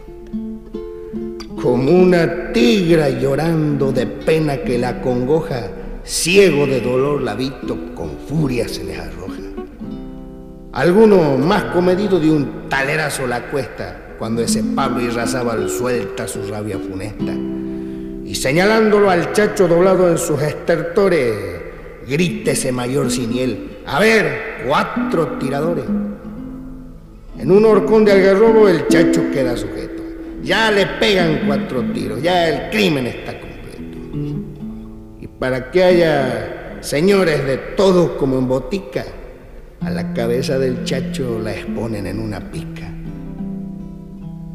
Lindo es salirle a la muerte en cualesquiera entrevero, pero otra cosa es que a un hombre lo maten como cordero. Ya se acabó Peñalosa. Ya lo pudieron matar. Tengan cuidado, señores. No vaya a resucitar.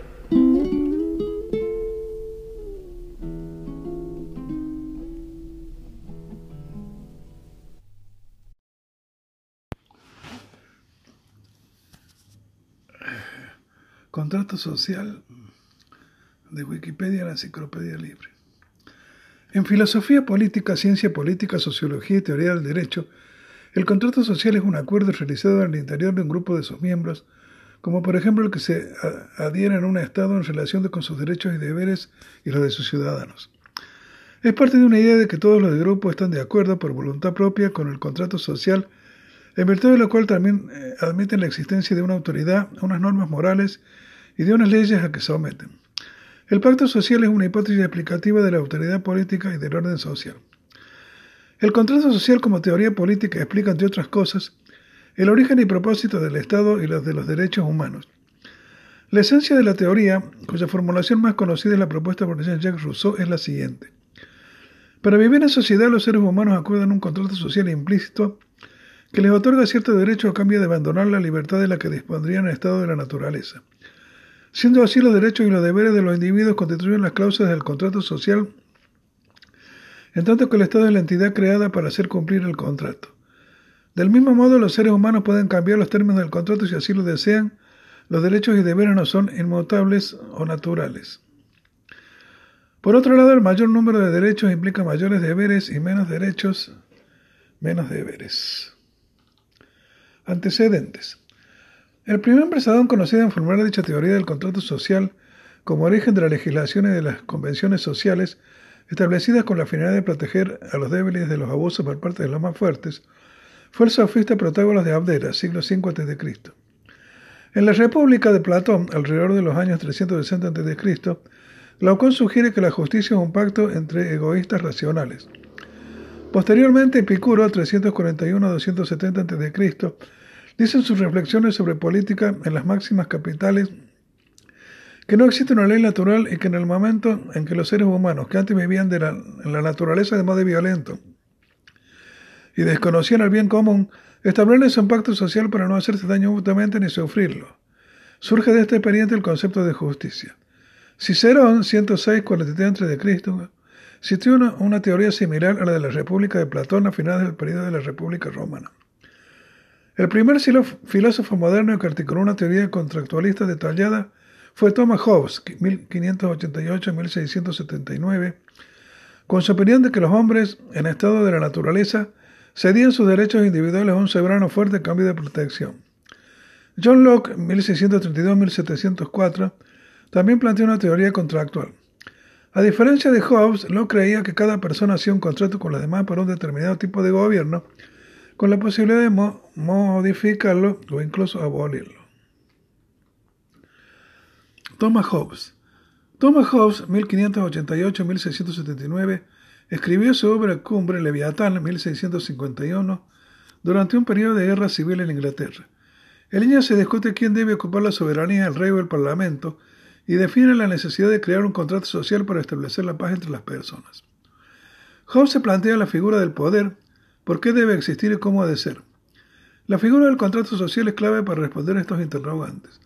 Para Hobbes, si a lo último básico y fundamental a lo que se puede reducir la naturaleza humana es una, un instinto de conservación, y si la naturaleza humana no hace distinciones sociales y políticas, los hombres por tanto son iguales por naturaleza.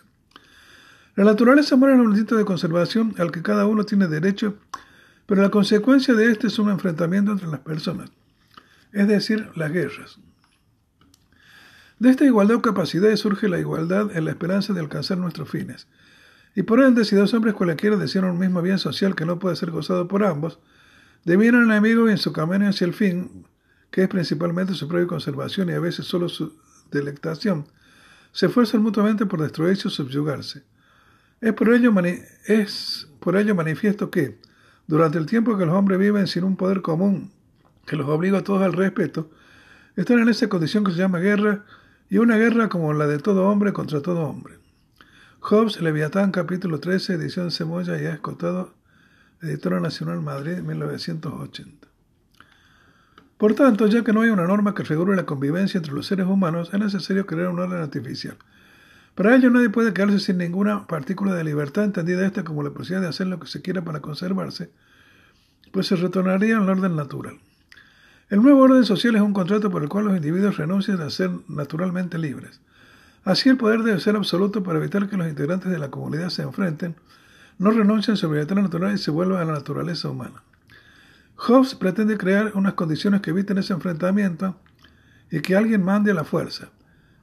En el estado de naturaleza no hay normas que indiquen si, el, bien y el mal, que si existen en el orden artificial, y para establecer esas normas debe existir una autoridad que dirima sobre lo que está bien y lo que está mal. Lo que la razón dice que hay que omitir y lo que no hay que hacer en la ley natural. Y la razón dice que hay que buscar la paz, ya que es necesaria abandonando ese modo de organizarse en el estado de naturaleza. Cuando todos estén dispuestos debe haber un pacto entre todos para buscar la paz.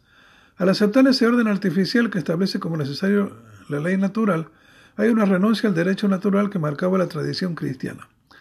Para Hobbes, el derecho natural es equivalente a la libertad total que cada hombre tiene de usar su poder, propio del estado de naturaleza, hecho que lleva finalmente a la guerra. Y es por consiguiente un precepto, o por regla general de la razón, que todo hombre debiera esforzarse por la paz en la medida que espera obtenerla, y que cuando no puede obtenerla puede entonces buscar y usar toda la ayuda y ventajas de la guerra, de cuya regla la primera rama contiene la primera y fundamental ley de la naturaleza, que es buscar la paz y seguirla. La segunda, la suma del derecho natural, que es defendernos por todos los medios que podamos. De esta ley fundamental de la naturaleza por la que se ordenan los hombres que se esfuerzan por la paz, se deriva una segunda ley que un hombre está dispuesto, cuando otros también lo están tanto como él, a renunciar a su derecho a toda cosa en pro de la paz y defensa propia que considera necesaria, y se contente con tanta libertad contra otros hombres como consentiría otros hombres contra él mismo. Hobbes Leviatán, capítulo 14, editorial Semoya y Escotado, editora Nacional Madrid, 1980. John Locke. John Locke, 1632-1704, recoge su visión del contrato social en su principal obra Dos ensayos sobre el gobierno civil, 1690. La idea de naturaleza humana en Locke es cristiana. El hombre es una criatura de Dios, por lo que el hombre no puede destruir su vida ni la de los demás hombres, pues no le pertenece, sino que le pertenece a Dios. El hombre tiene el derecho y deber de conservar su vida. Asimismo, el hombre no es súbdito de ningún otro hombre, sino que es libre. Si la naturaleza humana eh, lleva e inserta el derecho y el deber de preservar su vida, ¿para qué hace falta una comunidad?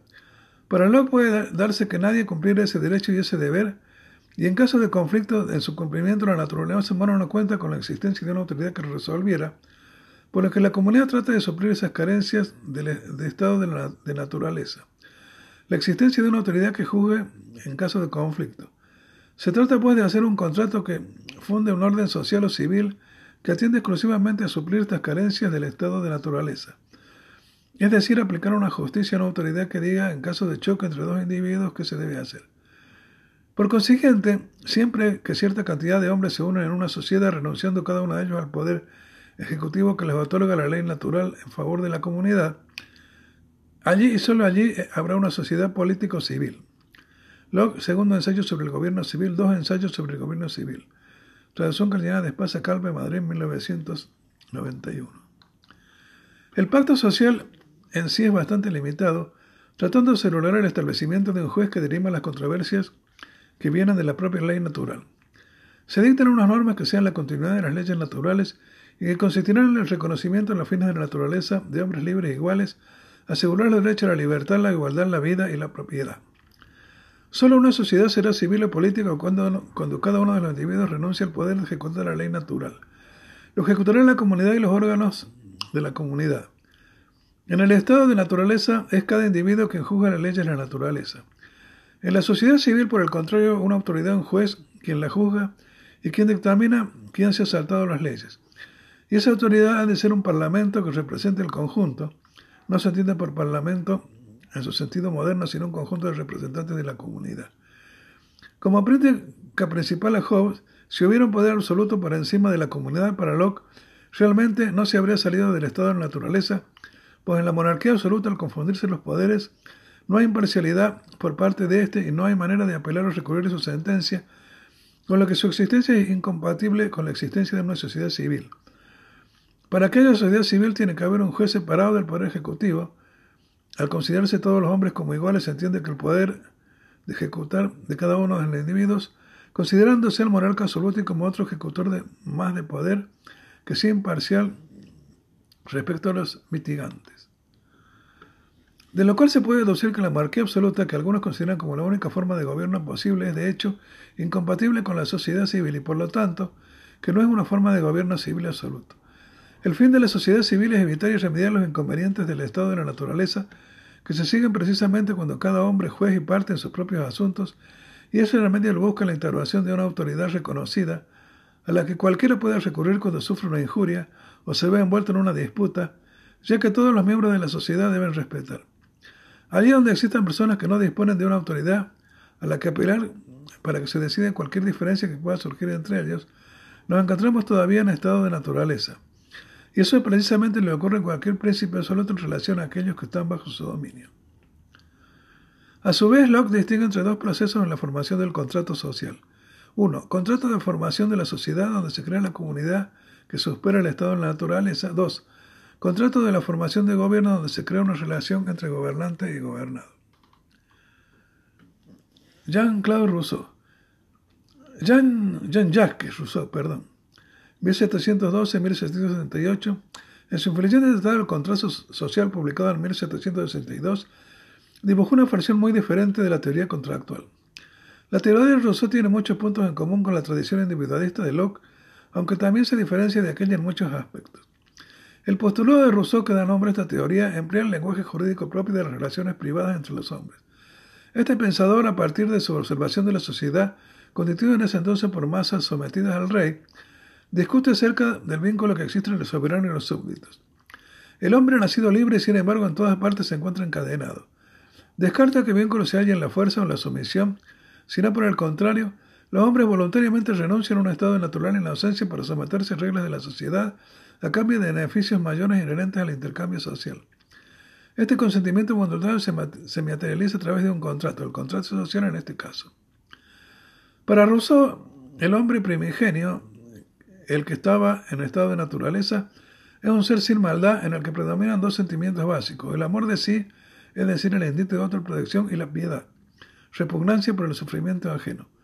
Pero a medida que va creciendo la población se van juntando grupos, esa unión crea falsas necesidades para cubrirlas y para cubrir el hombre inventa la agricultura y la ganadería. Pero cuando más tiene el hombre más desea, y ciertas personas acumulan riquezas, estos temiendo por sus vidas y sus riquezas, debido a los recelos creados, promueven un pacto. Este pacto será el primer código. Neocontractualismo. John Rawls. John Rawls, 1921-2002, en un influyente libro titulado Teoría de la Justicia, propuso una teoría contractualista con reminiscencias kantianas según la cual, desde una hipotética posición original y dejándole de lado sus capacidades y preferencias individuales, seres racionales situados bajo un velo de ignorancia se pondrían de acuerdo para establecer unos principios generales de la justicia.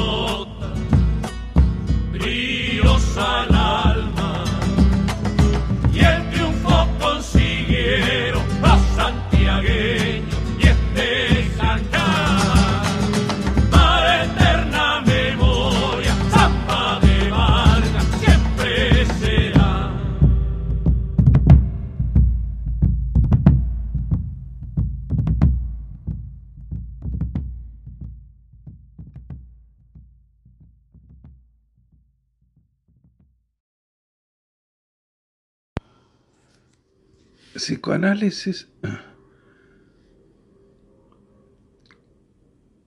es una práctica terapéutica y técnica de investigación, fundada por el neurólogo austríaco Sigmund Freud alrededor de 1896. A partir del psicoanálisis se han desarrollado posteriormente diversas escuelas de psicología profunda o de orientación dinámica y analítica. Asimismo, la teoría ha influido sobre muchas otras escuelas psicológicas y de terapias no necesariamente psicoanalíticas. El psicoanálisis tiene como objetivo la investigación y el tratamiento de los problemas emocionales desde el punto de vista de la infancia de la persona, la interpretación de los sueños, los actos fallidos y la técnica de asociación libre, entre otras. El interés de Freud recayó en el tratamiento de individuos que manifestaban un comportamiento anormal, extrayendo sus conclusiones de la observación clínica, tengan que reivindicar frente al de la experimentación. Freud creía que poderosos impulsos biológicos, principalmente de naturaleza sexual, influían en el comportamiento humano. Opinaba que estas tendencias eran inconscientes y que creaban conflictos en el individuo y, las normas sociales. El concepto de psicoanálisis designa, por una parte, aquel modelo técnico descriptivo y explicativo de los mecanismos, procesos y fenómenos implicados en la vida anímica humana. Este modelo se basó inicialmente en la experiencia de Sigmund Freud en el tratamiento clínico de pacientes que presentan histeria, fobias y diversos padecimientos psíquicos y ha tenido un amplio desarrollo teórico posterior con el aporte de muchos teóricos del psicoanálisis. Por otra parte, psicoanálisis se refiere también a la terapia psicoanalítica misma, es decir, a un conjunto de procedimientos y técnicas terapéuticas que se desarrollan a partir de esta teoría para el tratamiento de patologías mentales. Finalmente, psicoanálisis puede referirse además al método psicoanalítico, un método de investigación que ha sido aplicado más allá de la psicología clínica individual, al análisis de fenómenos culturales, por ejemplo, en etnología y antropología, entre otras disciplinas. El desarrollo del psicoanálisis es permanente en estos tres aspectos por parte de investigadores y clínicos, si bien cabe remarcar que tal segmentación del campo psicoanalítico no puede ser otra cosa que una esquematización descriptiva y que en ningún caso se da cuenta de la estructura propia del psicoanálisis donde teoría y práctica se encuentran ligadas sin que pueda darse la una sin la otra. Freud sostuvo que una de las glorias del psicoanálisis era la coincidencia en la investigación y tratamiento, si bien aclara que la técnica de ambas difiere. El psicoanálisis moderno se caracteriza por el pluralismo teórico, metódico y terapéutico. Si el psicoanálisis puede ser considerado una teoría científica, es asunto que en círculos académicos y profesionales continúa siendo controvertido. La definición clásica de Freud incluye, según resumen de Juan Laplanche y Jean-Bertrand Pontel, los siguientes tres aspectos. Un método de investigación que consiste esencialmente en evidenciar la significación inconsciente de las palabras, actos, producciones imaginarias, sueños, fantasías, delirios de un individuo. Este método se basa principalmente en las asociaciones libres del sujeto que garantizan validez de la interpretación. La interpretación psicoanalítica puede extenderse también a las producciones humanas para las que no se dispone de asociaciones libres.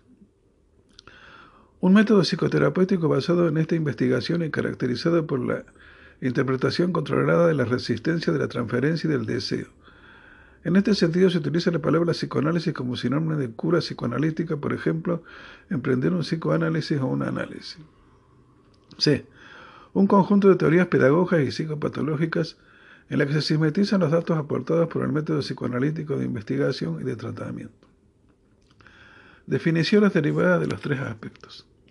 El psicoanálisis como teoría explicativa. El psicoanálisis es una teoría sobre los procesos psicos inconscientes que presenta una concepción ampliada de la sexualidad, de sus relaciones con el acontecer psíquico y su reflejo sociocultural. El supuesto de que existen los procesos, fenómenos y mecanismos psíquicos inconscientes junto al papel de la sexualidad y del llamado complejo de Edipo, que resulta en una diferenciación entre el instinto y la pulsión, así como la aceptación de la teoría de la represión y el papel de la resistencia en el análisis, constituyen para Freud los pilares fundamentales de su edificio teórico, al punto de que sostiene que quien no pueda admitirlos todos no debería contarse entre los psicoanalistas. Esta definición de Freud ha tenido amplia aceptación entre los psicoanalistas, así como también la necesidad de la transmisión del saber a través del análisis didáctico y los análisis de control supervisados. Esta aceptación e identificación con los pilares centrales de la teoría y el método se dio en medio de controversias. Refiriéndose a la definición de Freud en 1922, la historiadora Elizabeth Raudinesco comenta, Freud proporcionó la definición más precisa del marco psicoanalítico al subrayar sus pilares teóricos, eh, el inconsciente, el complejo de Edipo, la resistencia, la represión y la sexualidad. Si bien los freudianos de todas las tendencias siempre aceptaron reconocerse en esta división de psicoanálisis, no han cesado de combatir entre ellos a dividirse acerca de la cuestión de la técnica psicoanalítica y el psicoanálisis didáctico. En efecto, los psicoanalistas de las generaciones que siguieron a Freud desarrollaron la teoría en diversas direcciones, en parte reforzando y complementando sus ideas, en parte distanciándose de ellas o criticando algunos puntos más o menos centrales. Estos movimientos de diferenciación e integración han dado lugar a la existencia de varias escuelas con diversas concepciones y orientaciones. Por ejemplo, la psicología del yo, la teoría de las relaciones objetales de Melanie Klein, Donald Winnicott, el psicoanálisis relacional al psicoanálisis lacaniano. Asimismo, decisiones tempranas y divergencias en aspectos decisivos dieron lugar a las escuelas completamente independientes como la psicología analítica de Carl Gustav Jung. El psicoanálisis como método de investigación. El psicoanálisis incluye también una serie de métodos para la investigación de la experiencia, el pensamiento y la conducta humana, tanto de sujetos individuales como de grupos y culturas. Esta última aplicación se ha llamado también etno-psicoanálisis. La idea central de esta aplicación del psicoanálisis consiste en que tras la superficie en la que se representan las formas de comportamiento perceptibles, en la conducta individual y en los grupos y culturas, así como también tras las normas sociales y valores de una, de una comunidad cultural, con frecuencia se esconden contenidos y motivaciones inconscientes que no son de acceso fácil al yo y que pueden develarse y hacerse comprensibles con la ayuda de los conceptos y métodos del psicoanálisis. En las décadas siguientes a Freud, diversos psicoanalistas desarrollaron otras técnicas para la exploración e interpretación psicoanalítica de diversas manifestaciones culturales desde los cuentos de hadas y mitos hasta el análisis de obras literarias mayores del cine o de las artes plásticas. El psicoanálisis como terapia. En sentido estricto, el psicoanálisis puede ser definido como un método y técnica de tratamiento psicoterapéutico basada en la exploración del inconsciente a través de la asociación libre. A diferencia de los métodos que se basan en ejercicios, entrenamiento o aprendizaje, como las técnicas conductuales, o las explicaciones en el plano cognitivo, el psicoanálisis se encuentra entre las técnicas de descubrimiento de revelación que intentan que el paciente logre una comprensión profunda de las circunstancias generalmente inconscientes que han dado origen a sus afecciones, o son la causa de sus sufrimientos y malestares psíquicos. Aunque frecuentemente se asocia esto a la introspección, constituye un malentendido esperar como objetivo esencial de la terapia psicoanalítica una comprensión racional acerca de las relaciones causales. Se trata más bien de lograr una reestructuración de más amplio alcance de la personalidad, muy especialmente de la vida afectiva y particularmente en aquellas áreas que contribuyen y mantienen la formación de síntomas o de las formas defensivas que causan daño o malestar. El psicoanálisis clásico se desarrolla durante algunos años con una frecuencia de 3 a 5 veces por semana. En la disposición clásica el paciente se recuesta en un diván y habla en lo posible sin censura sobre todo lo que siente, piensa poniendo en palabras toda ocurrencia que le venga a la mente. Esta técnica se denomina asociación libre y constituye la regla fundamental. El analista que está sentado tras él escucha manteniendo la atención parejamente flotante y comunica al paciente sus interpretaciones hechas según el material que va apareciendo durante el proceso analítico. El analista entrega estas interpretaciones a su paciente tantas veces como considere conveniente y en las situaciones que decida. En particular, el analista captará e interpretará los patrones emocionales y de funcionamiento psíquico, los mecanismos típicos que el paciente repite en la relación en la forma de transferencia y básicamente las formaciones del inconsciente que surjan en el discurrir del analizante a lo largo de su análisis. Independientemente de las variaciones que existen en las diferentes escuelas posteriores a Freud, donde muchas de ellas modifican esta disposición o encuadre clásico. El eje central del psicoanálisis como técnica terapéutica es la asociación libre. Desde la época de Freud y hasta la actualidad se le asigna a la llamada regla técnica fundamental un carácter demarcatorio entre lo que se llama psicoanálisis y lo que es la terapia diversa de este. Historia del psicoanálisis. La historia del psicoanálisis corresponde en gran parte a la historia de su fundación, elaboración, revisión y difusión por parte de su máxima figura, el médico y neurólogo vienés Sigmund Freud. Se considera un antecedente clave para el nacimiento del psicoanálisis que Freud llegase a ser alumno de Jean-Martin Charcot en el Hospital Salpêtrière de París entre los años 1885 y 1886. Freud se familiarizaría así con las investigaciones llevadas a cabo sobre la histeria, las cuales mostraban que mediante la hipnosis se podían inducir, suprimir e intercambiar toda clase de síntomas presentes en los cuadros histéricos, sugiriendo una etiología psicológica y no orgánica. Las mujeres histéricas eran sometidas a tal experiencia no conservaban en la conciencia lo sucedido, es decir, no recordaban, aunque la sugestión hipnótica seguía actuando una vez deshecho el trance hipnótico. Ya de vuelta viene, eh, en colaboración con su amigo y colega, el, el fisiólogo Joseph Breuer, aplicó el método catártico descubierto por este que más tarde modificaría paulatinamente hasta dar forma al psicoanálisis. Tras años de experiencia clínica, Freud propuso la teoría de que los síntomas histéricos y neuróticos tenían como causa núcleos traumáticos reprimidos en el inconsciente por ser moralmente inaceptables para el yo del sujeto.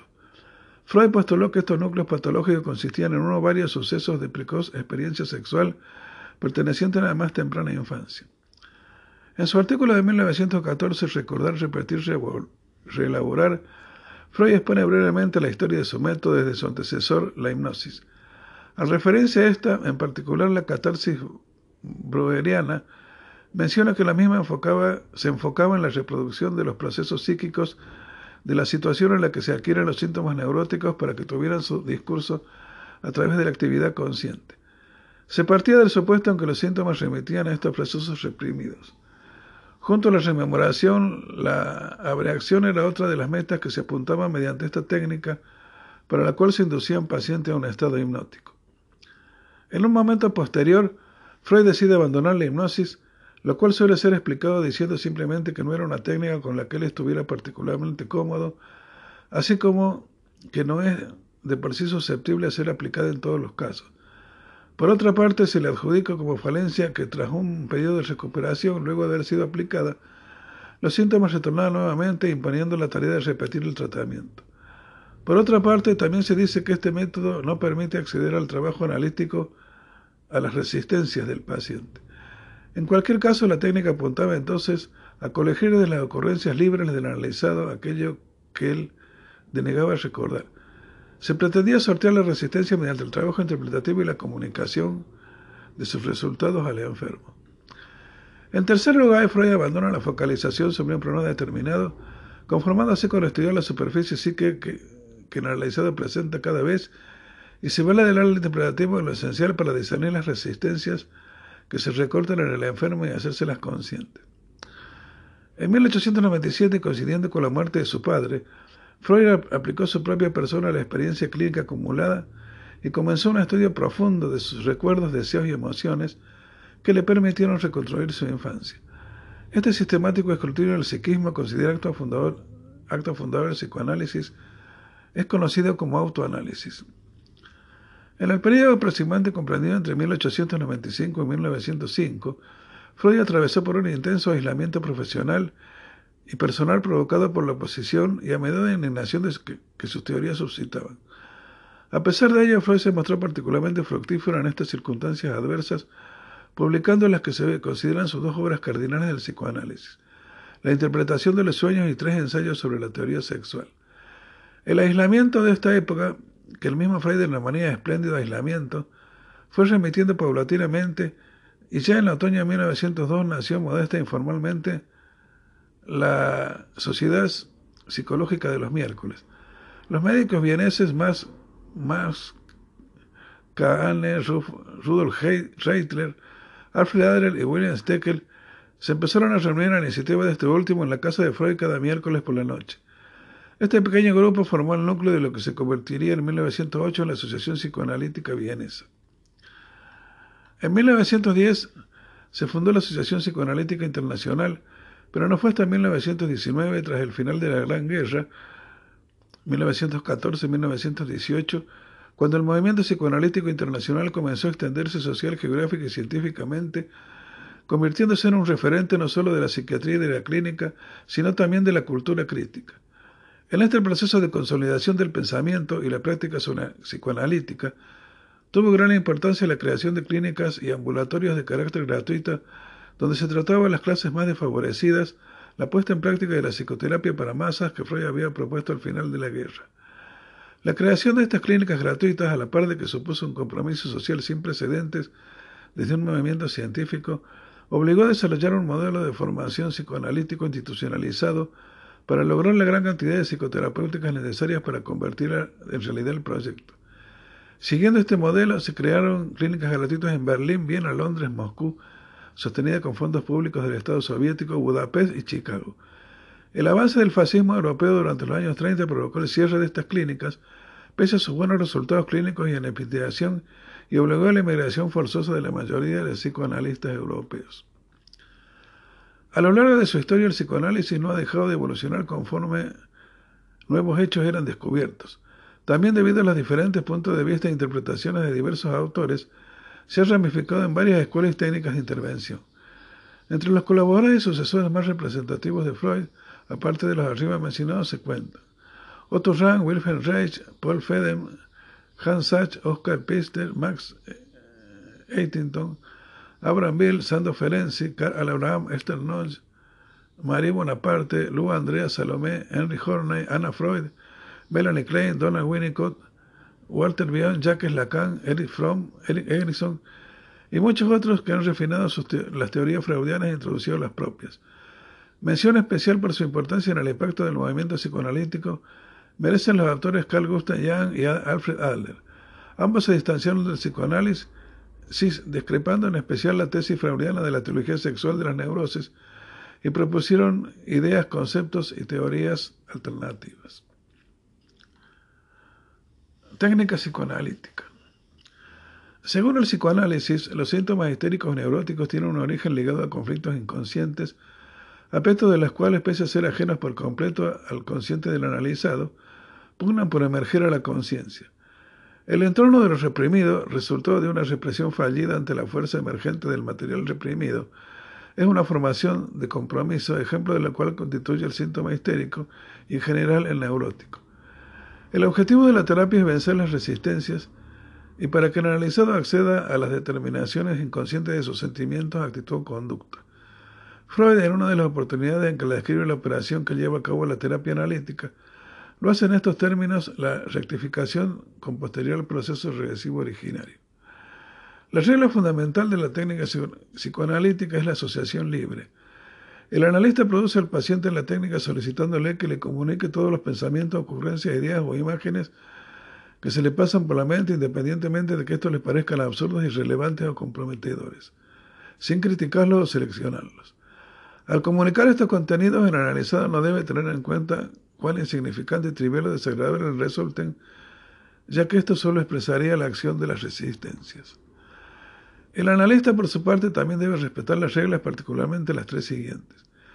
Escuchar al analizado con una atención parejamente flotante, es decir, sin privilegiar ningún elemento en su discurso, lo que implica que el analista deje funcionar lo más libremente posible su propia actividad inconsciente y suspenda las motivaciones que habitualmente dirigen la atención. En palabras de Freud, el analista debe escuchar y no hacer casos si se fija en algo. Mantener una actitud neutral en cuanto a los valores, es decir, no dirigir la cura en función de ideal religioso, moral o social, no juzgar, no aconsejar. La posición debe ser igualmente neutral frente a las manifestaciones transferenciales y frente al discurso del paciente, es decir, no conceder a priori una importancia preferente en virtud de los perjuicios teóricos a un determinado fragmento o a un determinado tipo de significaciones. Observar una actitud de estricta, de abstinencia, lo que implica que el analista no satisface las demandas del paciente ni desempeña los papeles que éste tiende a imponerle. En sentido de este principio es que la cura debe transcurrir de tal forma que el analizado no se sirva de ella para obtener satisfacciones sustitutivas de sus síntomas. En cuanto a la interpretación, su función no es propuesta como un enunciado que refiere al, al material que ofrece el caso a una teoría, como el complejo de Edipo la zoología psicoanalítica, las tópicas que representan el aparato psíquico, etc. Sistematizado o no, que incluye la experiencia propia del analista y consenso de la comunidad analítica, sino algo que se acercaría mucho más a un desciframiento. En este sentido, el psicoanalista Donald Winnicott comenta la importancia que el analista no conozca las respuestas, excepto en la medida que el paciente le dé las claves. El analista recoge las claves y hace las interpretaciones. Los lapsus son actos erróneos para la conciencia en los que se manifiesta una descarga del inconsciente.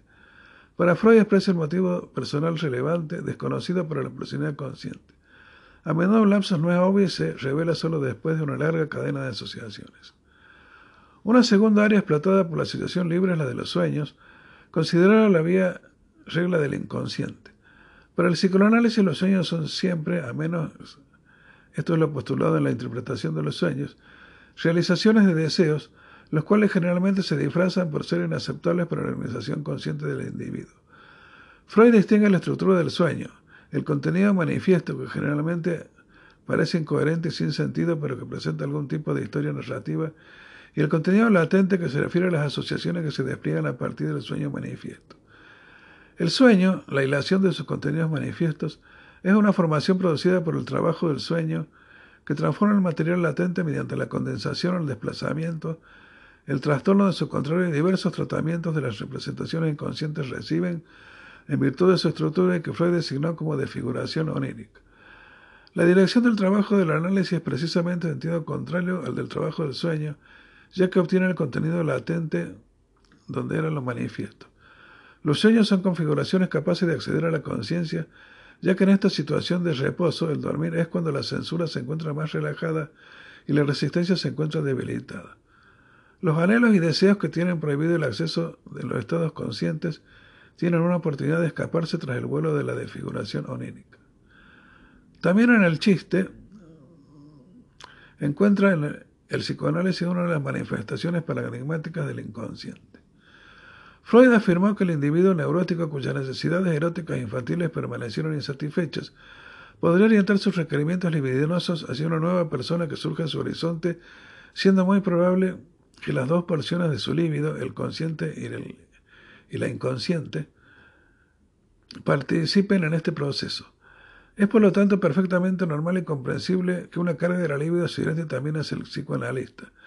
Este proceso da lugar a lo que psicoanálisis se denomina transferencia. Cuando se habla de transferencia en la terapia, se considera que el paciente transfiere o reedita sobre la figura analista demandas libidinales experimentadas en la infancia en relación a las personas que entonces fueron importantes o significativas. La transferencia ofrece la oportunidad para poner en acto los conflictos infantiles y las estructuras cognitivas que condujeron a las represiones y a las distintas formaciones de su neurosis. Y asimismo proporciona al, sujeto las condiciones para rectificar estos hechos que tuvieron lugar en la infancia que por permanecer inconscientes se habían mantenido refractarios a sus intentos previos de influir en ellos.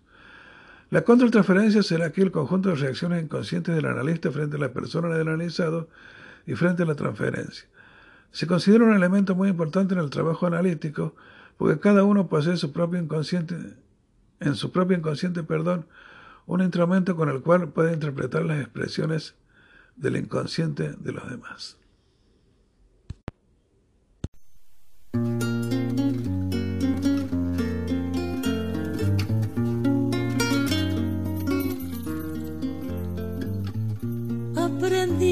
Aprendimos a quererte